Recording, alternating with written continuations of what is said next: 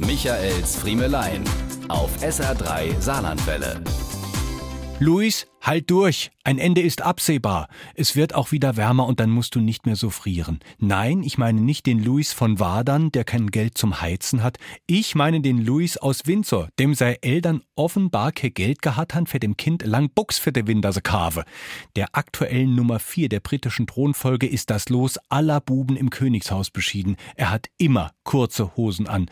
Und die in einem, ja sagen wir mal, oft fragwürdigen Stil. Die Saarländer haben ein Wort dafür. Mozen. Klein Luis wird immer rausgeputzt wie ein Kind aus den 50er Jahren.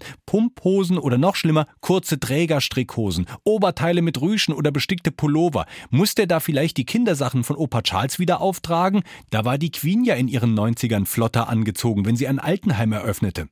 Aber die Sache mit den kurzen Hosen, zu jeder Jahreszeit, auch im Winter? Ja, sogar beim Weihnachtsgottesdienst in Sandringham, wie letztes Wochenende wieder.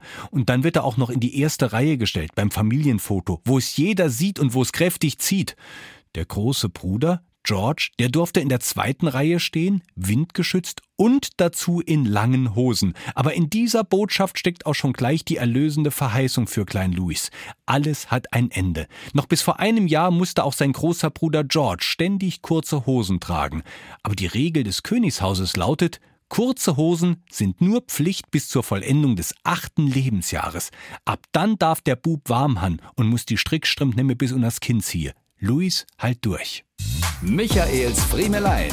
Jede Woche neu auf SR3 Saarlandwelle.